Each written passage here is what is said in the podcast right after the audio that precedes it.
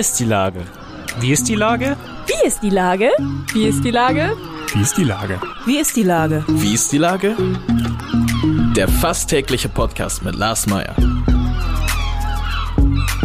Wie ist die Lage? Unser fast täglicher Podcast als Kooperation von der Mopo und der Gute-Leute-Fabrik spürt tagesaktuellen Fragen nach. Seit 2020 kommen prominente Lenker und unbekannte Denker, also Barkeeper, Bäckerinnen oder Bürgermeister, knapp 15 Minuten zu Wort. Die Auswahl ist rein subjektiv, aber immer spannend und überraschend. Mein Name ist Lars Meyer und ich rufe fast täglich gute Leute aus Hamburg an. Unser Werbepartner, der das diese Woche möglich macht, ist das Discovery Dog. Ab 2.6. in der Hafen City. Hier wird ganz Hamburg zum multimedialen Abenteuerspielplatz. Erlebt Hamburg per Virtual Reality aus ungesehenen Perspektiven. Das war Werbung. Herzlichen Dank. Heute befrage ich den Galeristen Ralf Krüger von Feinkunst Krüger. Ahoi Ralf.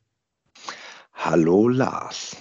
Lieber Ralf, ähm, in dieser Woche ist der Hamburger Künstler Thorsten Passfeld mit seiner siebten Einzelausstellung bei euch in der Galerie zu Gast.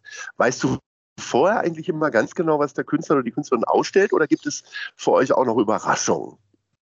Also das ist äh, teils, teils. Es gibt immer wieder Überraschungen, da ich nicht äh, unbedingt von jedem Bild weiß, äh, nicht jedes Bild kenne, was kommt. Also er schickt mir vorher natürlich etwas, wir machen die Presse, da gibt es ein paar Bilder, aber alles kenne ich tatsächlich nicht. Da lasse ich mich einfach überraschen, weil ich vertraue ihm ja. Zu einer richtigen Ausstellung gehört ja auch eine Vernissage. Ne? Also meine ja. Beobachtung ist ja, die Leute bei einer Vernissage in anderen Galerien, ich war jetzt neulich wieder bei einigen Eröffnungen, äh, machen nicht immer den optimistischen Eindruck auf mich. Die meisten stehen freudlos vor den Bildern, nuckeln an einer Brezel. Die erste Regung kommt erst nach dem dritten Glas Wein. Bei dir ist das irgendwie anders. Macht das deine schleswig-holsteinische Frohnatur? die schleswig-holsteinische Frohnatur. Äh, genau, weil, weil wir äh, Norddeutschen, wir Schleswig-Holsteiner ja als äh, Sabbelmorse irgendwie bekannt ja, sind. Genau, so Schunkelvolk. genau, wir sind ja irgendwie fröhlich ohne Ende und können gar nicht aufhören zu reden. Äh, ja, vielleicht liegt es daran, Lars. Ich weiß es nicht. Oder äh, äh, lädst du sich Leute gar nicht ein, die so äh, mit runtergegangenen Mundwinkeln äh, dann in so eine Galerie reinkommen? Oder ist das vielleicht gar nicht so? Ist das nur meine total subjektive, mein subjektiver Eindruck von zwei, drei Besuchen? Ich, ich weiß es nicht ganz genau, aber äh, ich lade natürlich alle ein, kommen kann jeder. Und ich glaube nur einfach, dass diese Leute mit den runtergezogenen Mundwinkeln wahrscheinlich zwischen den ganzen anderen fröhlichen Leuten überhaupt nicht auffallen. Aber es sind bestimmt zwei, drei da. Die Ausstellung heißt, wir werden zusammen sein. Das ist ein ziemlich aktueller Bezug. Wie, wie kommt das zustande, so ein, so ein Thema überhaupt? Also ist dann, ist dann einfach ganz häufig das Thema erstmal und dann werden Bilder gemalt oder werden die Bilder nebeneinander gestellt und dann fällt einem genau dieser Titel ein? Also das ist natürlich immer so mit, mit der Titelfindung für eine Ausstellung. Das ist ja Sache des, äh, des Künstlers oder der Künstlerin. Und ich, das kommt einfach im Laufe des, äh, des Prozesses. Und äh, wir werden zusammen sein, ist tatsächlich so ein typischer Thorsten Passfeld-Titel. Die erste Ausstellung, die ich mit, mit ihm hatte, hieß, kommt alle rein, bitte. Also das ist, äh, das bezieht sich schon irgendwie so sehr auf Menschen und aufs menschliche Zusammensein. Das ist also eigentlich äh, so eine, passt sich gut ein in die Reihe der Ausstellung, die er bei mir gemacht hat, der Titel. Ich bin jetzt nicht bei allen sechs Ausstellungen gewesen, aber habe schon einige von ihm gesehen. Der hat ja ganz häufig auch was mit dem Scheitern im Leben und das damit verbundene Weitermachen zu tun. Wie gehst du denn persönlich mit Rückschlägen um? Kaufst du denn einfach ein schönes Bild oder?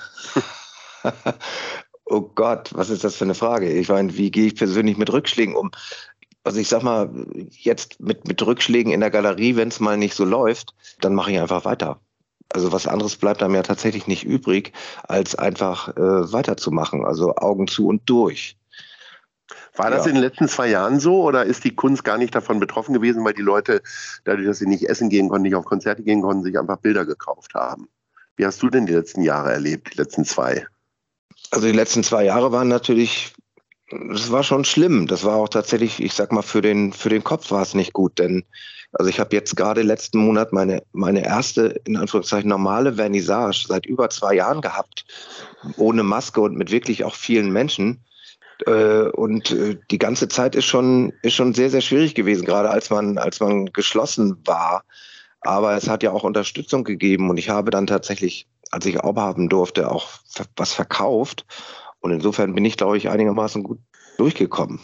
Und jetzt ist es aber tatsächlich auch wieder ein kleines bisschen schwierig. Ich meine, du weißt ja, wie die aktuelle Weltlage ist. Das ist irgendwie also fast noch, naja, ich will nicht sagen fast, naja, aber es ist auch schlimm. Und da sind die Leute schon zurückhaltender. Wie schnell kannst du denn auf die Weltlage, Stichwort Ukraine-Krieg, reagieren? Und wann gibt es dann vielleicht auch mal eine Ukraine-Ausstellung oder ähnliches? Wie, also wie weit planst du deine Ausstellung? Also die Ausstellungen sind tatsächlich, das nächste Jahr ist durchgeplant und ich habe äh, schon die Hälfte der Künstler für 2024. Das ist also äh, auf die aktuelle Weltlage äh, dann zu reagieren, ist manchmal tatsächlich ein, ein bisschen schwierig, sage ich mal. Und Wonach suchst du denn die Künstler aus, wenn du jetzt schon so weit planst? Dann kannst du ja so richtige Neuaufsteiger da gar nicht mehr berücksichtigen, oder? Das kommt darauf an. Ich habe natürlich auch jüngere Künstler, mit denen ich arbeite. Da, die sind nächstes Jahr, sind da zum Beispiel zwei von denen dran. Und sonst suche ich die Künstler einfach nach meinem, ja, nach meinem Geschmack aus, beziehungsweise ich mache es ja jetzt schon fast 25 Jahre. Und da kennt man natürlich auch viele Künstler und äh, da ergibt sich das manchmal fast von selbst. Da muss man dann wirklich gucken, wie, wie man das in eine vernünftige, schöne Reihenfolge bringt. Du hast schon selber gesagt, dass du das fast 25 Jahre schon machst. Geht man dann mit so Rückschlägen einfach auch anders um, so wie wir äh, gerade eben besprochen haben? Also äh, hast du viel mehr Ruhe entwickelt und nicht mehr so viel Sorge, dass morgen irgendwie alles vorbei ist? Äh, das, ja, das ist tatsächlich so. Also ich, ich kann mich noch erinnern, also an die, an die erste Sache, als es so war, dass dass es knapp wurde mit dem Geld und dass klar war, die nächste Ausstellung, die muss gut laufen, weil sonst muss ich mir wirklich ganz ernsthaft Gedanken machen. Und die Ausstellung, die dann kam, war die bis dahin bestverkaufteste, die ich hatte. Und natürlich kommt man ab und zu in solche Situationen, dass es wirklich knapp wird, aber da wird man dann nicht mehr ganz so nervös. Also man geht dann da ein kleines bisschen gelassener mit um, weil, naja, wenn man es schon so lange macht und es ist, mit hätte ja immer Jodgange oder wie heißt es da bei den Mhm. Bei ne? den Rheinländern, ja. Ja, irgendwie so. Und äh, ja, das, das klappt schon alles irgendwie. Also da, da, ist man auf jeden Fall ein kleines bisschen lockerer geworden. Obwohl schlecht schlafen tut man schon ab und zu nochmal. Man könnte ja meinen, dass äh, so eine reiche Stadt wie Hamburg, und das ist sie ja durchaus, auch wenn wir einen hohen Schuldenstand haben, sind ja doch sehr viele Leute, die viel Kohle haben, dass das für so eine Galerie nicht der schlechteste Standort ist. Ist Hamburg gut zu dir oder äh, hast du auch schon häufiger darüber nachgedacht, nach Berlin zu gehen, wie viele andere? Also um Gottes Willen, also Berlin braucht man ja nun gar nicht hin. Ich sag mal so, jedenfalls äh, so meine Galerie, was soll ich in Berlin? Da ist das Angebot viel zu groß, sag ich mal. Und sonst ist Hamburg, also Hamburg ist schwierig, wenn du dich auch mit Künstlern und anderen Galeristen unterhältst, die sagen immer so, uh, Galerie in Hamburg. Das ist, das ist schwierig, weil, weil die Leute hier einfach nicht so kunstaffin sind. Das ist zum Beispiel im, im Rheinland oder auch in, in, in Süddeutschland ein kleines bisschen anders. Hier muss man sich schon ganz schön anstrengen, irgendwie, um zu überleben. Also obwohl so viel Geld da ist. Es wird ja immer wieder äh, von Kultureinrichtungen äh, sofort immer nach Geld von der Politik oder äh, die entsprechenden Maßnahmen geschrien.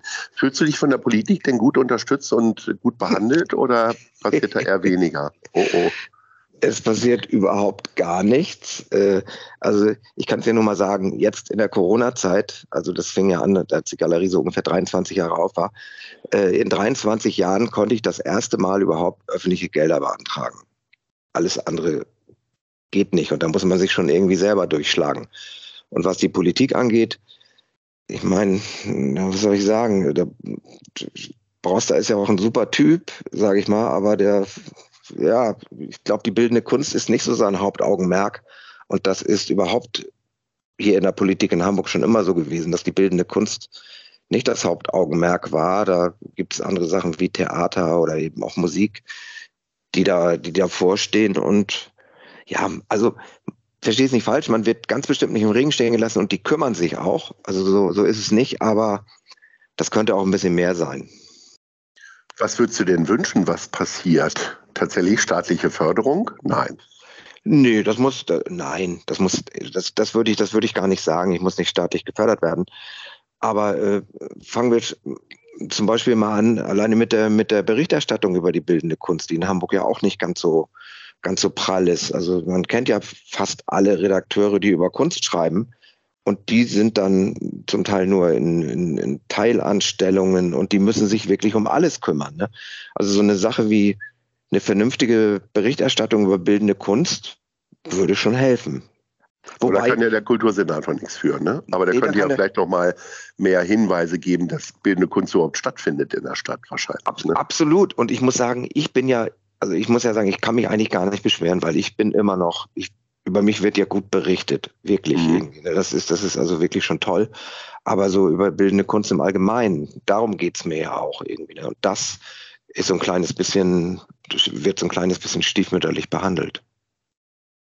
Gibt es eigentlich eine Saison für Kunst? Also ähm, wann machst du Urlaub, weil du weißt, okay, da läuft es nicht so richtig gut? Gibt es sowas? Ja, das ist ja so, dass eigentlich der August immer so der, der Monat ist, wo nichts läuft äh, oder, oder wenig, weil alle im, im Sommer passiert nicht viel, keiner geht in die Galerien.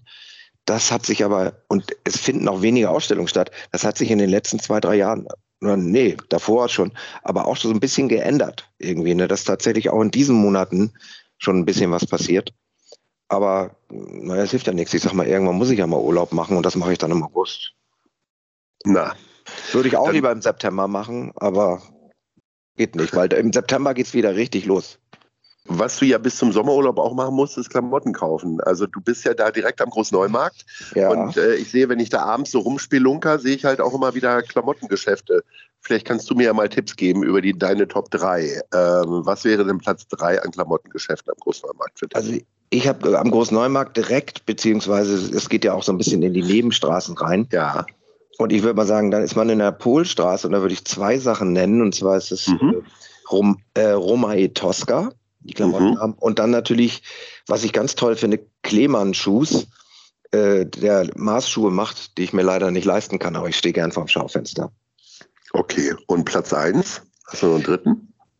Äh, also ich habe dann noch das Atelier Freier Fall. Ja. In der Dings. Und äh, Was ist denn Freier Fall?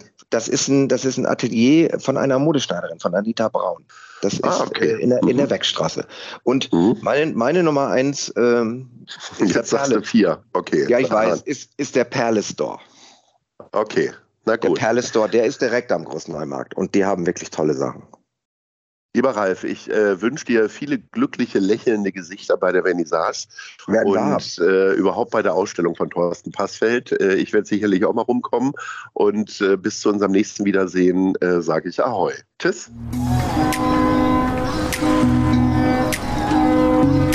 Eine Produktion der Gute-Leute-Fabrik in Kooperation mit der Hamburger Morgenpost.